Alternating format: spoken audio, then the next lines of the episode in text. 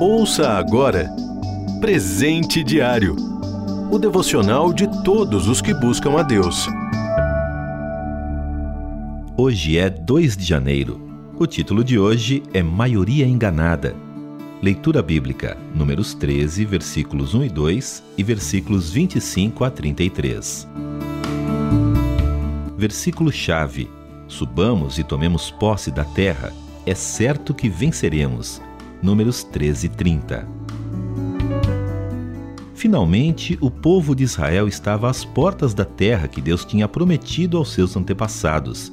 Desde que os israelitas tinham saído do Egito, onde viveram séculos de escravidão, o Senhor os acompanhara fielmente em sua caminhada até Canaã, provendo alimento, água, proteção, vitória sobre inimigos, etc. Tinha demonstrado também a seriedade de sua palavra ao castigar com rigor os que se rebelavam contra ele e se mostravam incrédulos. Seria de imaginar que eles tivessem aprendido a confiar, não é?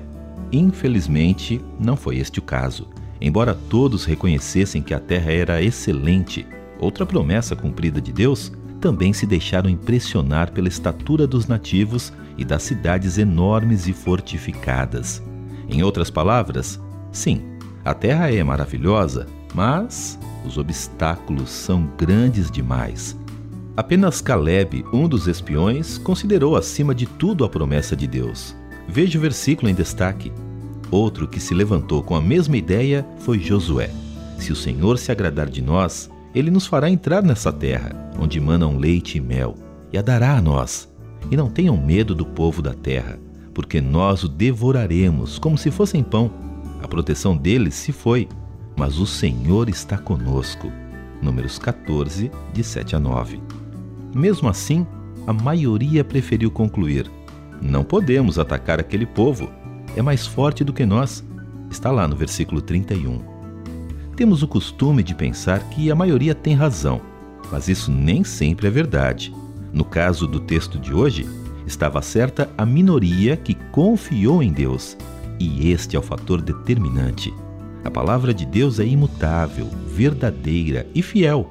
Assim, se você está convicto de que o que a Bíblia diz é verdade, não importa o que pensa a maioria, siga em frente com sua convicção. E lembre-se também desta verdade: se Deus é por nós, quem será contra nós? Romanos 8:31, parte B.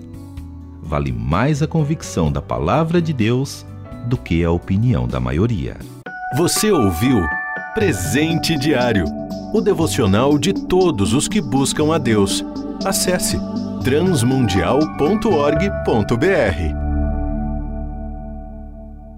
Ajude a RTM a manter esse ministério. Faça já sua doação. Acesse transmundial.org.br/doe.